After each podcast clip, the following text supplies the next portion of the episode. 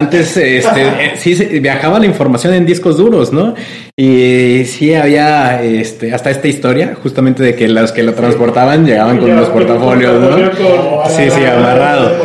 Así es, pero bueno, hoy en día no nada que ver, ¿no? definitivamente toda la información pues está en grandes servidores dentro de las compañías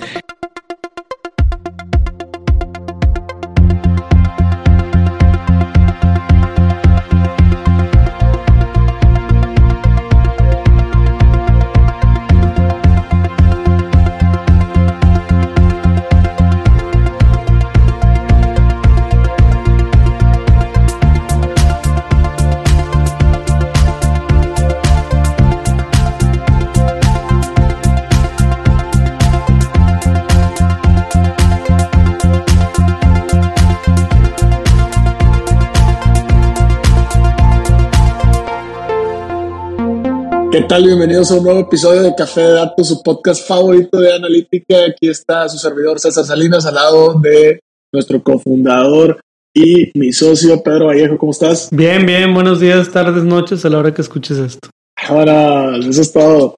Y pues bueno, en esta ocasión ya 60 y más de, episodios.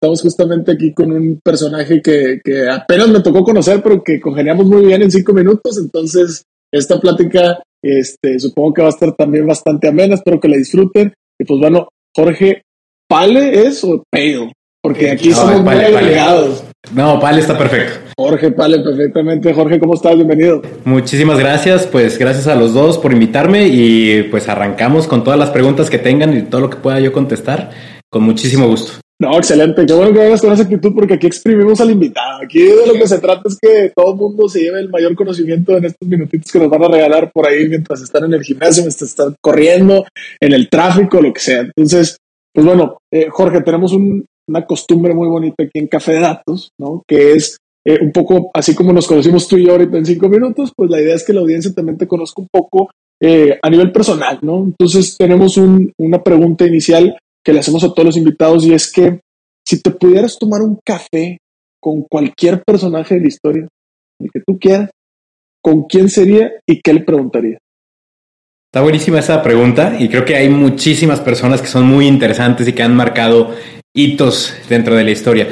Para mí, una persona que es muy, muy relevante eh, y que todavía tiene huella vigente es JP Morgan. Mm. Es una persona o fue una persona que eh, definitivamente hizo muchas cosas, que venía de una familia así acomodada, eh, que tuvo mucha eh, pues, empuje, digamos, de, su padre, pero por otro lado también vivió con temas físicos, ¿no? Que, que, pues probablemente podrían haber sido en detrimento de, su personalidad, ¿no? Una persona con una nariz prominente que vino también de esos problemas, pero que al final, pues eh, fue dueño de un tercio del capital de los Estados Unidos, ¿no? Y que hizo que Estados Unidos, yo creo que fuese o llegase a ser lo que hoy es, ¿no?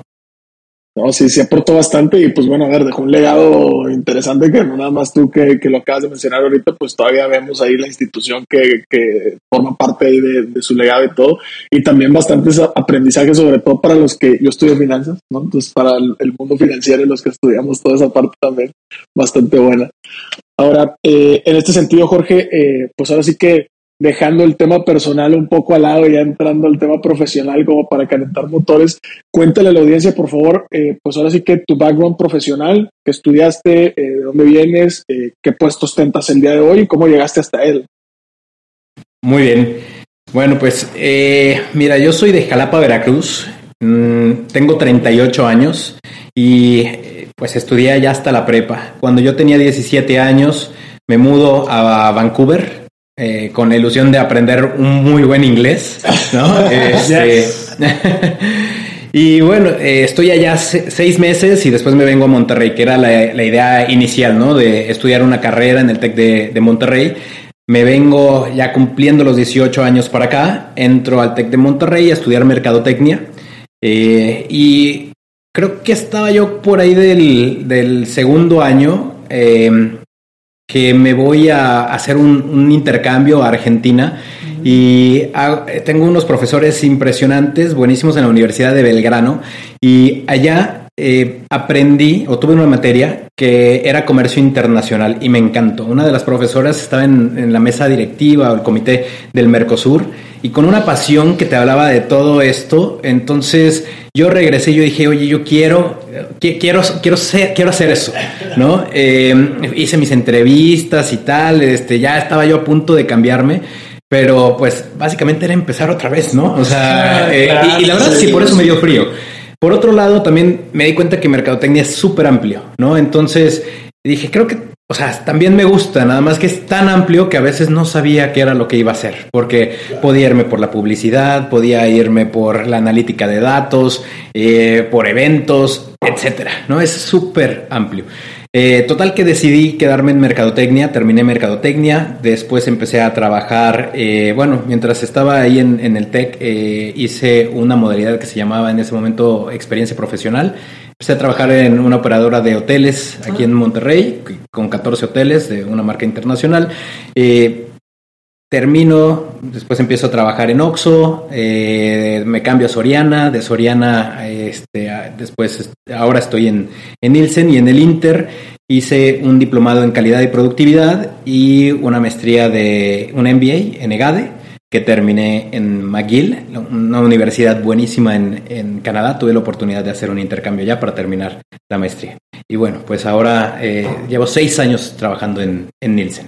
Súper, súper bien. De hecho, qué bueno que mencionas Nielsen. Yo estoy seguro que mucha gente va a agradecer este episodio, Jorge, porque, pues digo, yo te conocí cuando estabas en Oxxo, pero del lado de Nielsen dándonos como cara servicio y yo estaba en inteligencia de mercado, receptor de toda la valiosa información que nos daban. Pero te lo agradezco porque mucha gente que nosotros vamos a visitar a compañías, este, fabricantes como tú los llamas y también retailers, todos nos dicen, es que ya tengo Nielsen o tenemos Nielsen. Y cuando alguien dice tenemos Nielsen, haz de cuenta que para nosotros es como, porque dijimos, alguien ya hizo la chamba de hablarles en datos, de ponerles indicadores y de esta cultura de medir las cosas ya la tienen porque realmente Nielsen lleva mucho tiempo haciendo esta labor de recopilar datos de industria y un montón de cosas. Pero este, a partir de eso te quisiera hacer aquí un poco de, de la pregunta de, este, pues, Cuéntanos un poquito tú cómo verbalizas el quehacer de Nielsen en la industria, qué hace Nielsen y bueno, y la segunda pregunta es cuál es la diferencia entre Nielsen y Nielsen IQ, pero esa es como más avanzada. Primero, ¿qué hace Nielsen y luego la segunda? Muy bien, eh, voy a tratar de hacer eh, una explicación lo más congruente posible. Eh, Nielsen lo que hace es organizar información. Y a través de la organización, eh, bueno, antes de la organización tenemos que hacer colaboración con cadenas eh, de, retail, ¿no? Y esto es trabajar con diferentes industrias. Hoy, que es tan importante con el e-commerce, entonces hay que hablar con estos competidores tan importantes que son Amazon, Mercado Libre o incluso eh, pues los que generan los integradores de aplicaciones, por ejemplo, un corner shop, Rappi, etcétera, ¿no? Eh, otro es la parte de autoservicios, las tiendas de conveniencia, como decíamos, de Oxxo, em, farmacias, e incluso también hablar con mayoristas y recopilar esa información y hacer un entendimiento, organizarlo, porque no todas las empresas lo leen igual ni administran sus datos de la misma manera. Entonces, ¿qué es lo que hace Nielsen? Organizar esa, esa, información e incluso hace un esfuerzo adicional o varios esfuerzos adicionales para entender el 360 del consumo y a toda la industria. Por ejemplo, con el tema de em, el canal tradicional, que son los changarritos, tiendas de la esquina, como le digamos, dependiendo de la región. Sí, dependiendo de claro. Eh, bueno, se hace una auditoría también para entender cómo se está comprando y eh, cómo se está comprando el tendero y cómo está vendiendo, ¿no? Cuántos productos está vendiendo. Adicional, hacemos también un trabajo eh, em, de campo donde hay personas especialistas que llegan a los hogares y recaban información de cómo está compuesto ese hogar y qué es lo que compra. Entonces tenemos por ahí una auditoría de aproximadamente 60 categorías donde vemos qué es lo que está llegando a, los a las alacenas y, qué están consumiendo dentro del hogar. Entonces todo eso eh, nos ayuda a, entender y adicional tenemos pues servicios o módulos digamos eh, de, de herramientas adicionales que se conectan con esos datos. Está padrísimo. La diferencia entre Nielsen y Nielsen IQ, que Nielsen IQ lo vi aquí en su página de internet. Hice una investigación antes, entonces dije, Si LinkedIn de Jorge Pale dice Nielsen IQ, le tengo que preguntar cuál es la diferencia. ¿Es lo mismo o es un poco distinto? Eh, es una evolución. Eh, el año pasado, eh, bueno, el año pasado se anunció formalmente la separación de Nielsen y Nielsen IQ. Nielsen, Nielsen como empresa y el mismo logo azul este, sigue, sigue existiendo, eh, que en México básicamente lo conocíamos como IVOPE, que Sí, marca toda la parte de, de análisis de media, ¿ok? Entonces, ratings, eh, Nielsen. Ahora, la parte de medición del consumo, nos separamos como Nielsen IQ. A nivel global existe Nielsen IQ eh, y nos quedamos con esta parte de- del entendimiento de- del consumidor. Está interesantísimo. Perfecto. Yo nada más, ahí para terminar, ¿cuánto tiempo dijiste que llevas? Seis años en, Seis en. Nielsen. ¿Y Nielsen está a nivel nacional, internacional, global? Más de 90 países, con presencia de más de 90 países. Perfecto. No, pues por mi parte bien, César. No, pues es que, eh, digo, qué interesante que, que lo cuentes porque yo también cuando hicimos el research dije, oye, ¿qué onda con esto y, el otro? Y yo, yo nomás con, o sea, como que la, la gente o los clientes lo mencionan como indistinto, o sea, como si fuera, están así como cuando este banco cambió de las siglas y que no sé qué, y ahora no le digan así, ya sabes. Pues todo el mundo lo, lo mencionaba como, como indistintamente, pero qué bueno que, que haces la aclaración. Ahora, entendemos que digo, a nosotros también nos toca eh, de pronto llegar, como te decíamos, con clientes del retail que ya incluso utilizan información de ustedes y todo, y sabemos que, toda esa industria pues es apasionante, ¿no? Lo que la distingue es que hay un montón de data, como dices tú, que muchos eh, ya organizan, bendito sea Dios, y también pues hay muchos eh, retos, muchos eh, temas que se pueden trabajar por ahí con analítica. Ahora, a grandes rasgos, ustedes ya nos, nos hiciste una introducción ahí de algunas cosas que hacen, pero ¿cómo recopilan estos datos? Es decir, más allá de lo que cuentas que, que de pronto vas a lo mejor al changarro, vas al hogar, a las alacenas y todo, ¿cómo le haces para recolectar información, por ejemplo, de estos grandes de autoservicios o de estas farmacias que mencionabas? Pues, o sea, Jorge llega con un USB, ¿no? Y les dice, pon aquí tus datos. Sí, Ah, no te portafolio creas. y las esposas. y- No, no, obviamente estoy jugando, pero adelante. Fíjate que, y, y es algo chistoso, pero eh, y así se utilizaba antes, este, eh, sí se- viajaba la información en discos duros, ¿no? Y sí había este, hasta esta historia, justamente de que los que lo transportaban llegaban con los portafolios. Así es, pero bueno, hoy en día no nada que ver, ¿no? De- definitivamente toda la información pues está en grandes servidores dentro de las compañías. Eh, es complicado para algunos porque eh, dependiendo de cómo están trabajando, algunas tiendas no hacen los cortes diarios, este, o no todas las tiendas hacen la transmisión diaria, y esa es la parte compleja, ¿no? Que tenemos que nosotros ayudarle también a nuestros colaboradores a estandarizar de la mejor manera eh, cómo transmitir los datos, ¿no? Entonces, hay todo un proceso, ¿no? Muy técnico, que no les va a aburrir con eso, pero hay, todo un proceso en el que eh, hay varios departamentos involucrados dentro de Nielsen que estructuran los layouts de cómo tiene que viajar la información. Eh, hay otro departamento que se asegura de que la calidad es, eh, es, es robusta, ¿no? Y que además a través del tiempo se va a mantener. Y después hay otro departamento que en el caso de que llegue a haber una incidencia, hace todos los protocolos para saber qué accionar, ¿no? Entonces, eh, realmente, pues yo antes de estar en Nielsen, yo llevaba siete años trabajando con información de Nielsen y según yo la conocía, la compañía. Eh, no, había, no estaba yo más equivocado, ¿eh? de verdad que no podía ser eh, toda la información que me hacía falta. No, hay, hay muchísimos procesos internos. Estás padrísimo, padrísimo. Eh, también como, como que la parte de Nielsen es, este, yo me imagino que para los clientes, o al menos cuando a mí me tocaba ser consumidor de la información de Nielsen, de pronto es como si no les ha pasado que a veces ven una fotografía y ven una fotografía de la cara de una persona y después este, te pasan la foto completa y dices, ah, caray, ¿no? Ya sabes, en el LinkedIn nada más puso la cara, pero luego la expandes y ahí está en la fiesta. Pero bueno, a lo que quiero decir es que normalmente como negocio tú tienes eh, propiedad de una parte de la foto del mercado, ¿no? Y esa foto es tu cara, tu rostro, tu cuerpo, lo que tú puedes ver de lo que tú haces. Pero eso no es la regla, ¿no? La regla es realmente lo que está sucediendo ahí afuera y lo que está terminando llegando a las casas. Entonces, viéndolo desde ese lado, yo me acuerdo que a veces usábamos información de Nielsen para participación de mercado, para indicadores de salud del canal, para saber cómo, si vamos a lanzar un nuevo producto, si vamos a lanzar ciertas cosas, pues, ¿dónde puedo maximizar la probabilidad de éxito? Que al final todo es probabilidad porque el mercado puede cambiar pandemia, ¿verdad? Aprendimos de eso hace poco.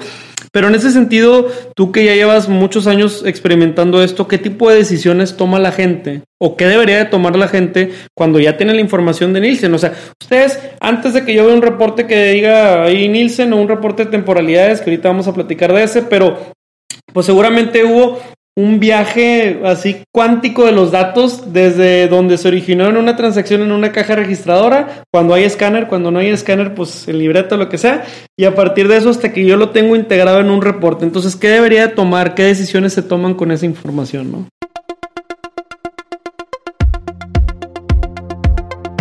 ¿Qué tal? Interrumpimos unos segundos tu episodio para contarte un lanzamiento que tuvimos este año se llama Datlas Academy y es una plataforma de educación tecnológica para que puedas aprender muchos temas de analítica y transformación digital. ¿Por qué no lo intentas? Por ser de los primeros usuarios tendrás tres cursos gratuitos. Ingresa a www.datlasacademy.com y desarrolla una nueva sesión.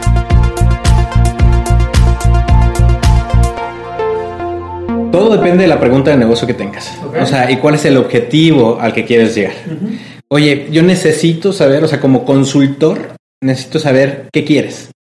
Incrementar tu participación de mercado, hacer un lanzamiento de producto, ser el más competitivo, que vayan más personas a tu tienda o que compren más personas tu producto, eh, que llegue a más hogares, ¿no? Que eso es lo que le llamamos penetración de hogares, ¿no? Entonces, eso es lo que va a mover a nosotros, digamos, el visor de cómo vamos a tratar los datos. Las historias, el mismo dato te puede contar múltiples historias. O sea, este es un multiverso, ¿ok? O sea, de verdad, tienes la misma base de datos y tu decisión puede ser diametralmente opuesta eh, conforme a lo que quieras lograr, ¿no? Entonces, eh, definitivamente siempre las ventas van a ser el termómetro más visible. Lo que más pide. Lo que más pide. Claro. Pero depende también qué es lo que mides. Ventas valor, que eso es muy de retailers, o ventas volumen, que es muy de fabricantes. Ok, entonces la perspectiva igual, aquí la estamos viendo también diferente. para precisar nada más, podrías decir que es ventas valor y para sí. Claro, las ventas valor son los pesos o dólares, que estés, o sea, la denominación que utilizas. Lo que yo Exactamente. Ahora, la, el volumen lo puedes medir en unidades, las piezas que se venden en, o que pasan por el escáner, o en kilos o litros, dependiendo de la naturaleza del producto. Por, piezas. por decir algo, eh, una cajetilla de cigarros la vendes por cajetillas o por eh, unidad. Puedes medirlo por cajetilla, que esa es la, pieza, o sticks, que son cada uno de los cigarros, ¿no? Y dependiendo del contenido de la cajetilla, pues también lo puedes medir. Perfecto, nada, más, no te quería cortar la inspiración, estabas terminando de responder, pero para que la gente que nos escuche nos entienda. Sí, claro. Em, bueno, entonces esos son los principales indicadores. Eh, adicional, también el tema que hablábamos hace rato de la penetración, a cuántos hogares llegamos, que eso lo podemos ver a través de eh, la auditoría en, hogares con Homescan, eh, Consumer Panel Services, que es lo que nosotros, nosotros le, como nosotros le llamamos. Y actualmente tenemos un entendimiento profundo del canal tradicional. Estamos desarrollando. Son los, únicos, ¿eh? No, no, son, no, bueno, ahí, son los mejores o los que más más eh, cobertura tienen, pues. Sabes que tenemos mucho tiempo en el mercado, entonces eh, hay un conocimiento, o sea, digamos que ya vamos bueno, ¿no? Hay mucha experiencia eh, dentro de la compañía y además a nivel global. Entonces, en Latinoamérica es donde más comercio tradicional existe, changarros, tiendas familiares, y la modernización de qué se trata es de instalarles, ponerle a, disposición de las personas que están atendiendo un escáner en el que pueden tener más control desde la persona que está cobrando, ¿no? Pues, se pueden, se pueden hacer un login de quién es la persona que está atendiendo, cuáles son los productos que están entrando eh, en su inventario y cuáles están saliendo con qué precio. ¿no? Entonces es más fácil llevar los inventarios, incluso hacer los pedidos y este, saber a quién se le hizo el pedido, ¿no? quién lo recibió, etcétera.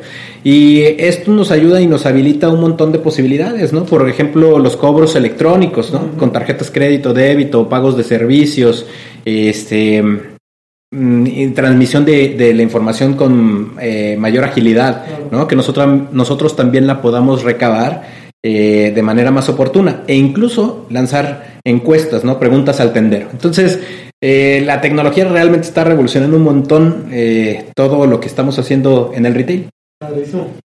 Está, está bien interesante y, justamente también mientras hacíamos el research para el episodio, vimos por ahí una publicación que hacías de, del Hot Sale México, ¿no?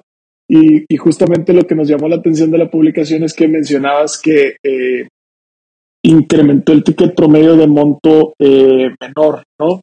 Es decir, eh, si antes lo que menos se compraba era tal, ahora aumentó. Entonces, y luego lanzabas una como reflexión, ¿no? Pregunta abierta, así como que al público en ese sentido. Que para los que están viendo el capítulo en Atlas Academy, estamos poniendo en la pantalla la publicación que Jorge hizo, porque lo hiciste en LinkedIn, entonces supongo que sí lo ah, podemos compartir. Claro, sí, sí, sí, sin problema, sin problema. Eh, y, y, decía justamente la pregunta, oye, ¿qué estrategias vendrán para el 2021?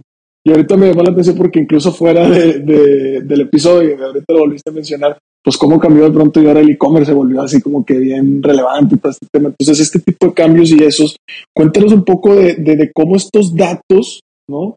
De, de cambios, estos datos de, de, lo de hot sale, etcétera, le pueden ayudar o, o, o, le podrían ayudar o le tendrían que ayudar a un negocio a desarrollar sus estrategias. Es decir, como un negocio ya desde el punto de vista del negocio, cómo yo lo aterrizo ese dato ya para desarrollar mi estrategia.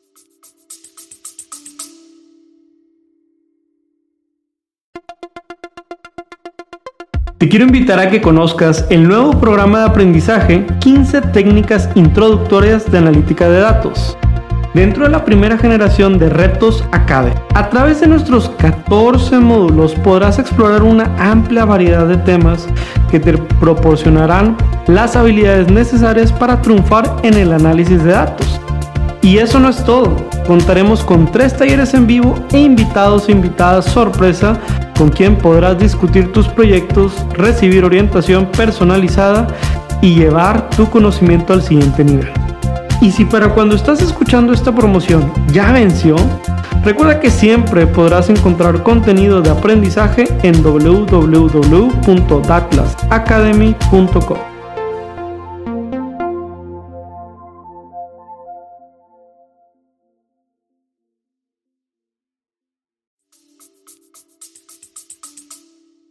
Claro. Bueno, aquí necesitamos información más como del consumidor, porque ah, recordemos que las cosas que... La, decisión final es del consumidor, ¿no? Entonces va a depender de gustos, costumbres y tendencias, incluso influencia de tu ambiente, ¿no? Entonces, ¿qué es lo que ha ocurrido? Eh, eh, ¿Cuál era iba a ser la estrategia que, que, iban a tomar para el 2021? Que esta pregunta que nos hacíamos, eh, pues fueron diversas, ¿no? Dependiendo de las compañías.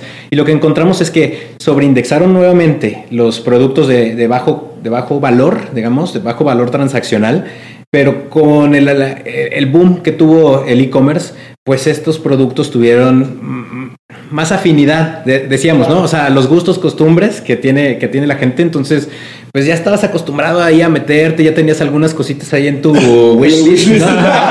Y entonces, pues ya, y empiezas a, o sea, a escuchar tiempo de promociones, pues ya, a lo mejor algunos productos que estaban ahí esperando, terminas de darle el clic, ¿no? Pero entonces, eh, pero es por el rush del momento de también de comprar, ¿no? Y muchas promociones de meses sin intereses, eso fue lo que hemos visto más que nada en encuestas, ¿no? En, encuestas a consumidor, eh, que nos dicen, oye, se nos hizo atractivo porque lo podemos pagar a meses sin intereses. La parte de viajes incrementó un poco también en, esta temporada, que se había visto muy afectada el año pasado, ¿no? Entonces, ahora vemos eh, este 2021 también un incremento por ahí. Em, y ahora, en términos de eh, qué haces con esa información, son termómetros de cómo ha cambiado el, consumo. Tienes que unir datos, ¿no? Porque nosotros lo que hacemos es, en la parte de, del hot sale, pues Incluso hicimos una, un estudio em, que nos juntamos por ahí con, con el equipo de, eh, del TEC de Monterrey, que hace también analítica de, de, este, pues de las relaciones de las conversaciones ah. digitales. Oh, ok, entonces, eh, pues nos pusimos a ver cómo estaban creadas estas conversaciones y encontramos que las conversaciones más grandes pues eran las que estaban como empujadas por el mismo retailer, sin, quemar, pero eh, eh, pues había un retail ahí muy, muy, muy preponderante que empujó muchas sus conversaciones y había otras promociones que sí, o sea, vamos, las lanzaron al público, pero eso es, y, y tuvieron un crecimiento orgánico, ¿no? Entonces, todo depende, o sea, seguramente llegaron un montón de personas, ¿no? A, aquella otra campaña, pero eh, la estrategia era como inundar, ¿no? Que, que lo viera la gente, eh, la campaña, que se hiciera presencia. Y muchas veces este tipo de acciones no necesariamente tienen un efecto inmediato, sino que haces valor de marca y vas a ver el resultado tres meses después o un año después si vas a estar esperando esa misma promoción. Claro. Y, eso es muy importante, fíjate, porque a, nosotros también nos pasa mucho, muchas veces con los clientes que dices, oye, al final del día incluso el mismo dato, o sea, deja tú la, la, estrategia que se va a tardar como en madurar y todo, sino que el mismo dato también de pronto trae un rezago. Y al momento de tratarlos también ellos mismos como que empiezan a, a, a perder un poco ahí la brújula o perder un poco el, el pie en ese sentido, pues nos toca un poco ahí como orientarlos y decir, ¿sabes qué? Pues mira, esto tiene un periodo ahí de maduración, etcétera. Y también, pues como dices tú, hay estrategias que le pegan a ciertas partes, ¿no? A lo mejor más de posicionamiento y otras que le pegan más al estado de resultados, como decíamos en un episodio anterior. No, excelente, excelente. Quiero, quiero también hacer un poquito de referencia para hablar del equipo. Pero antes nos vamos a una pequeña pausa comercial. Hey, si te está gustando este capítulo, ¿te interesaría aprender un poco más? Te invitamos a Datlas Academy, nuestro nuevo lanzamiento en donde compartimos cursos, podcasts, blogs, playbooks y muchos recursos más de aprendizaje. Y lo mejor es que todo tiene una versión gratuita. ¿Por qué no lo intentas? Ingresa a www.datlasacademy.com y genera una nueva sesión para que puedas empezar a disfrutar de todo este conocimiento. Continuamos con el capítulo. Estamos de regreso en tu episodio de Café de Datos. Estamos platicando con Jorge Pale de Nielsen y nos está compartiendo todos los secretos. Bueno, no tantos secretos, en realidad nos está contando lo que hacen en Nielsen, la diferencia entre Nielsen, Nielsen IQ y un poquito de cómo utilizar los datos que tanto esfuerzo les cuesta obtener y pues realmente le agregan mucho valor a tanto fabricantes como a retailers. Pero eh, quiero pasar otra pregunta y antes de hacerte una pregunta, pues ahorita estábamos platicando de, de si tienes algún hobby y tal. Nos contaste que por acá las actividades al aire libre y, cuando te vas acá a unas cabañas o un camping, que ¿tú cocinas o, no? ¿Sueles cocinar algo? O sea, me gusta llevar como las cosas y tal. Si yo me puedo escapar de hacer la actividad, la verdad es que sí lo hago.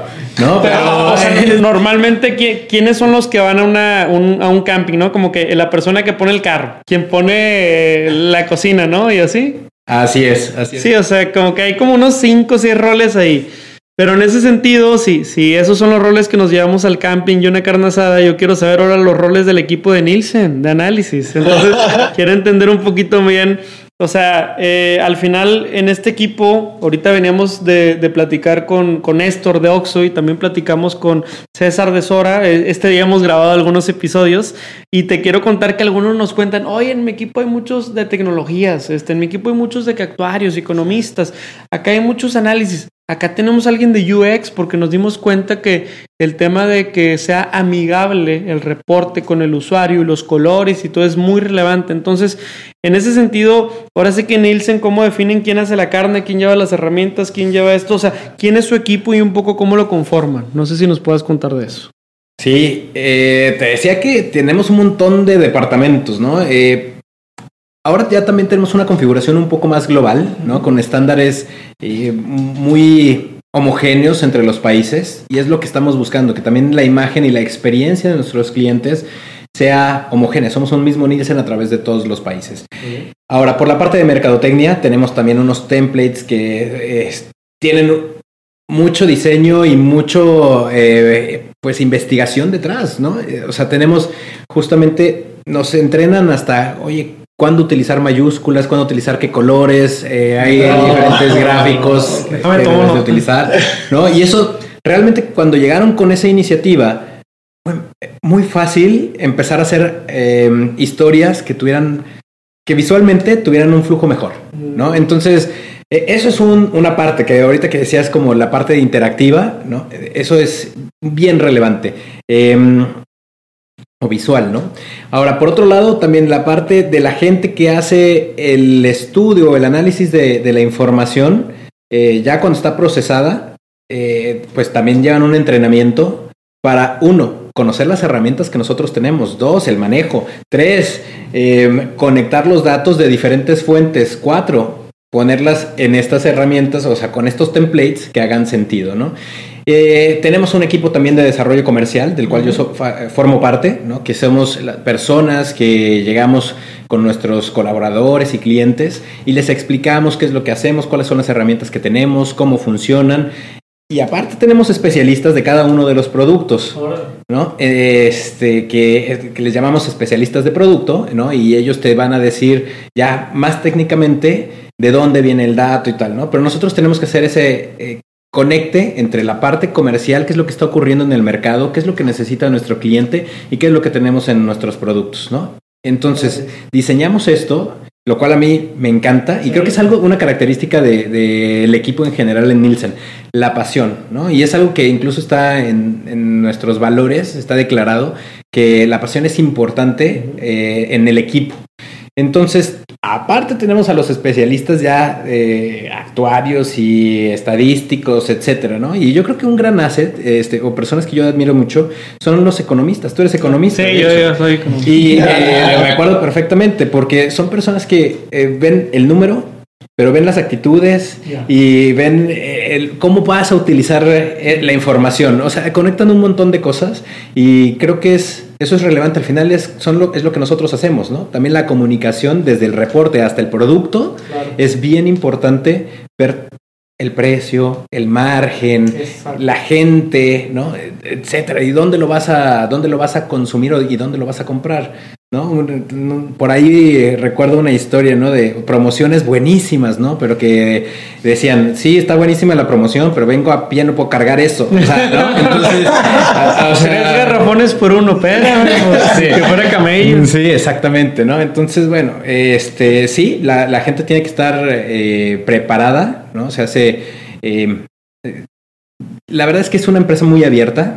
Hay personas de, con todo tipo de backgrounds y lo que nos empujan también es a que seamos nosotros mismos, ¿no? Hay muchas iniciativas también internas y aquí me estoy desviando un poco del tema, pero hay iniciativas internas para que eh, la gente sea diversa dentro de la compañía, ¿no? Están diferentes comités, existe Pride para eh, LGBT, está WIN, que es eh, una comunidad para mujeres, para los derechos de las mujeres en el trabajo. Eh, qué, sofisticados, la verdad. Sí, está eh, ADEPT, que es para personas que tienen algún tipo de discapacidad, etcétera, ¿no? Hay un montón de, de iniciativas y también algunas cambian dependiendo de los países, ¿no? Súper bien. Muchas gracias por ese. Eso adicional estuvo interesante. Sí, es lo que te iba a decir. Y, aparte, eh, me quiero atrever como a salirme un poco de, la guía que, preparamos con bastante esmero. Pero aprovechando que mencionabas esa parte que te toca eh, comercialmente hablando, de pronto también, eh, pues de mi lado me toca ese rol en, en Atlas y, y, trastocamos mucho también con gente que le toca el rol comercial al interior de, de los corporativos con los que trabajamos y de las empresas. Y, y quería preguntarte alrededor de, unas cuestiones que últimamente han estado en la mesa de esas conversaciones, tanto con clientes como con el equipo interno, y es cuando el cliente llega a ti, ahorita que decías, yo necesito entender qué quiero la pregunta de negocio, cuando el cliente llega a ti, pues ya trae más o menos una pregunta, ¿no? Que después se termina superpuliendo, ¿no? En, el, mejor de los casos, o, o a lo mejor ya la trae bien pulida. Pero cuando tú te acercas al cliente, ¿Cómo es ese approach o cómo es esa apertura de negocio siendo Nielsen? Es decir, tú llegas y le dices, oye, mira lo que hacemos con el de enfrente o, qué, es lo que, qué es lo que sucede como para abrir esa brecha con un cliente nuevo. Mira, yo creo que lo primero que uno tiene que hacer comercialmente es hacer un research, ¿no? O sea, saber con quién te vas a entrevistar. ¿Quién, ¿Quién es la persona más allá de la compañía? Tienes que saber quién es la compañía, pero tienes que saber quién es la persona que, que está del otro lado del escritorio. ¿No? Entonces, ¿cuáles son sus intereses? ¿Cómo, cómo, cómo ve el negocio? Etcétera, ¿no? Y hay que hacer, eh, y si no encuentras suficiente información, pues tratar de, encontrar la manera en la que puedes este, platicar, abrir la plática de una manera sincera. Ahora, lo lo siguiente es generar confianza, porque si no tiene confianza la otra persona, la otra parte o el, o el negocio de enfrente, le vas a estar llevando información, información, información que para ti puede ser interesantísima, pero no está tomando decisiones y las mete en un cajón. Entonces, eso no es bueno para nadie, ni para la compañía que tiene el servicio, ni para uno que está dedicándole tiempo a eso. ¿No? Es good to know. Pero la, la idea es que trabajemos para que ver un cambio, ¿no? Algo positivo. Entonces, eh, un poco de, hablando de, de, esa parte comercial, creo que este decíamos, primero es conocer a la persona, hacer el research, conocer a la compañía y tres es también uno saber tener una guía, ¿no? De qué tipo de preguntas hacer, cuáles son las más relevantes, conectando con las cosas que uno hace, ¿no? Con lo que va a ofrecer sus productos y tal, ¿no? Y ver, encontrar cuáles son las oportunidades. Y yo creo que ya teniendo eso, sin tener, sin hacerlo tan complicado, ¿no? Pero hacer este, este, estos tres puntos, ¿no? estos eh, touch points, creo que ya tiene suficiente información para, para abrir una conversación. Perfecto, no, muy amable. Ahí que me haya no, no, aprovecha. si esa duda te nació a ti, seguramente le nació a 100, 200, 300 no, personas no. más. Perfecto. Jorge, ya vamos a acabar. Estamos haciendo un poquito de cierre y la verdad es que te agradezco mucho aceptar la invitación, venir en un viernes por la tarde. En tu día de suerte que hoy nos enteramos, una disculpa. Pero bueno, qué bueno que nos estás acompañando. Estoy disfrutando mucho de la conversación. Pero así una opinión rapidona y es una pregunta con jiribilla, así que ten cuidado. Pero en tu opinión, ¿a mayores datos, mejores análisis en retail o no necesariamente? No, ni en retail y esto yo te lo digo, ni en retail ni en cualquier otra decisión. Un mar de datos siempre va a haber, más variables va a haber y se puede hacer más complejo tu análisis, pero no necesitas todas las variables para tomar una decisión. Tienes que ver cuáles son las variables que influyen más en el momento en el que vas a tomar la decisión. De acuerdo, de acuerdo. Órale, ándale, pero tú qué le estás pensando para la novia, para invitar al muchacho a aviéntate. No, no, luego está esa síntoma de compañía que se llama análisis parálisis, que muchas veces es el tema de me estoy, el 80% del tiempo lo dedico a hacer análisis y el 20% a la decisión y, y no al revés, pero creo que Nielsen ayuda mucho en cambiar eso y, y tanto Datlas nosotros desde lo que podemos hacer, pláticas como esta y tal, tratamos de impulsar esta cultura de de no solamente más es mejor, sino también la calidad es, es importante al momento de los datos. Sí, y sobre todo también para los objetivos, que creo que también lo, lo platicamos. O sea, no es lo mismo, de pronto llega un cliente con nosotros y nos dice, oye, pues yo quiero más o menos una decisión orientativa, ¿verdad? O sea, no una decisión así como de sniper o como de francotirador. Bueno, pues para orientar, pues como dices tú, y a lo mejor con el 80-20 vamos al 80, ya con eso es suficiente. Oye, no, es que quiero saber precisamente qué, ah, bueno, entonces habrá otras metodologías, habrá otros datos y a lo mejor ya vale más la pena meterlos en ese mar, ¿no? Que creo que pudiera ser. Ahora, eh, en este sentido, eh, mi estimado Jorge, digo, yo ya te robé un, un, consejo para mi equipo, espero que lo estén escuchando, pero también eh, solemos pedirles que den consejos justamente a la audiencia que nos escucha. Entonces, en este sentido, si alguien quisiera empezar, ¿no? o alguien está y a lo mejor quiere profesionalizarse, que también es parte de la audiencia que nos escucha, dentro del mundo del análisis, específicamente de análisis de datos para la, eh, el tema de retail, ¿qué consejo le darías? Y, y, muchos invitados hacen la reflexión de si me encontrara yo a Jorge de hace unos años, ¿qué consejo le darías? Está buena, ¿eh? De decir el Jorge de hace unos años, no lo había pensado así, eso está más cañón, ¿no? Muy filosófico. Úfale, eh, me, me la pusiste a lo mejor hay que sí, iPhone, no, no era Android, era iPhone. o no, o compré una acción de Tesla, no, no te creas. Apostar a los dos. Pues yo creo que le, leer un poco de entender cuáles son las interrelaciones de los datos, ¿no? O sea, vámonos por partes, porque era una persona que quiere hacer una carrera en, en retail, en análisis de retail, eh, creo que tiene que conocer cómo se forman las historias de decisión, ¿no? Entonces, ¿cuáles son? Y ahora sí que nos iríamos de, del punto final, de la meta, hacia atrás. ¿Qué es lo que necesito conocer, ¿no? Porque puedo, los datos van a ser relevantes dependiendo de ese objetivo y regresamos a la parte de la meta, ¿eh? O sea, es dependiendo de para qué. Quiero hacer que eh, un producto sea lo más eh, visible, exitoso eh, en cuanto a que se hable de él. Ah, bueno, entonces, ¿qué necesitamos? ¿Cuáles son los productos que vamos a comparar? ¿no? Y entonces vamos entonces a buscar ese tipo de datos. O queremos que sea el producto que se mueva más o el que llegue más rápido. Entonces, ahí vamos a investigar cuál es el tipo de información, no, de dónde va a salir la información que necesito.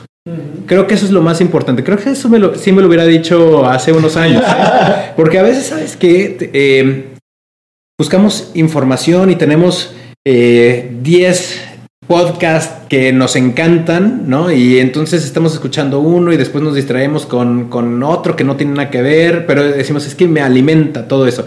Sí, Nada más, ¿es por hobby o es porque estás buscando una respuesta, ¿no? Y si no, a lo mejor no, no estás escuchando los, los podcasts correctos o no estás leyendo eh, el periódico correcto, etcétera, ¿no? Entonces hay que buscar eh, la información que sea más significativa para el objetivo que quieres llegar. Sí, estamos sobre, sobreestimulados de información, ¿no? Como muchas veces lo, lo hemos fraseado y, y la realidad es que hay muchas veces que algunas ideas llegan rápido y se van. Esas no fueron tan importantes. Pero si esa idea sigue, ¿verdad? Palomeando aquí en tu cabeza, pues es tal vez la idea que debes de ir a contar o es la narrativa que, va a apoyar más al equipo. Yo creo que con eso estamos a punto de cerrar el capítulo. La verdad es que te agradecemos mucho tu tiempo. Tenemos un pequeño juego que creo que hoy sí nos queda tiempo de hacerlo. Es, es Rapid Fire y son solamente puedes responder una de dos. O lo que te decimos está sobrevalorado o subvalorado, ¿sabes? Entonces vamos a suponer, no sé, una carrera universitaria a esta situación. ¿Y tú responderías, para ti está sobrevalorada o subvalorada? Sobrevalorada. Excelente. Muy bien. Ese tipo de cosas. Por ahí vamos. Entonces yo voy a mencionar algunas, César algunas y, y por acá voy a empezar. Eh, para ti, Jorge, particular, el tema de inteligencia artificial, ¿sientes que está sobrevalorado o subvalorado? Subvalorado. Ok, sub, dijiste. Ok, ok. Este, para ti, Jorge, el tema también de, por ejemplo, blockchain, las criptomonedas y las transacciones con criptomonedas en retail, ¿está sobrevalorado o subvalorado? Subvalorado. Subvalorado, hay mucho por donde ver. Y ya la última que yo me aventaría un poco es el tema de, este, pues, e, e, en, en, retail particular, el, el, tema, el término ciencia de datos, ¿verdad? Para retail, ¿crees que está sobrevalorado o subvalorado? Subvalorado. Subvalorado, perfecto. Gracias. Oye, de mi lado, fíjate que yo estoy investigando algo que, que me llamó mucho la atención, que también eh, trastoque el retail, el tema de, de, realidad virtual y realidad aumentada. ¿Cómo, ¿Cómo lo ves? ¿Está sobrevalorado, subvaluado? ¿Qué onda? ¿Con una palabra? ¿Otra vez? Sí, sí, sí, subvaluado. subvaluado. Totalmente subvaluado. Ahorita después veremos en cuál profundizamos de todas, pero sí, con una. Subvaluado. Muy bien. Eh, para nosotros también otro eh, tema bien interesante, pues es, y, creo que tiene que ver con esto que decías del mar de datos, el Big Data. Pero quiero acotarlo al tema de México. A, ti que te ha tocado eh, estar en México, ese, e, ese tema del Big Data en México, ¿cómo lo ves? ¿Está sobrevalorado o subvaluado? Subvaluado. Subvaluado, perfecto. Y creo que la, la última, por lo menos de mi parte y todo, que a lo mejor tiene que ver con tecnología, tiene que ver con innovación, pero todo esto que estamos viendo de pronto en retail, en delivery, ¿Qué opinas de estos de, los drones y de, todo lo que se, se, autopilotea? ¿Qué onda? ¿Está sobrevalorado o subvaluado? Subvaluado. no! Me gustó, me gustó la rachita. Gracias, Jorge. ¿Dónde puede conectar nuestra audiencia contigo? ¿En redes o cómo? Claro, me pueden conectar por jorge.pale arroba nielseniq.com. Y bueno, y también está mi eh, Insta eh, personal, que es eh, JE pale y ahí me encuentran. Perfecto, como quiera les dejamos, ya saben, como siempre, todas eh, las ligas de lo que acaba de escribir Jorge por aquí abajo en la descripción del episodio. Y pues bueno, de nuestro lado, agradecerte nuevamente, Jorge. Eh, agradecer aquí a, a Pedro también, que nos está ayudando aquí en la conducción. Y pues nada, seguirles recordando que es la temporada número 4 y que vamos a tener muchos más invitados, así que eh, no dejen de escucharlo y recuerden que sus datos, sus análisis y toda la innovación va mejor con su cafecito. Ánimo, nos vemos en la próxima. Gracias. Hasta aquí el podcast de hoy. Gracias por escucharnos. Puedes seguir disfrutando de tu café y aprendiendo analítica de datos en nuestro blog con más de 180 columnas acerca de analítica, emprendimiento y transformación digital. Visita blogdatlas.wordpress.com y disfruta del contenido.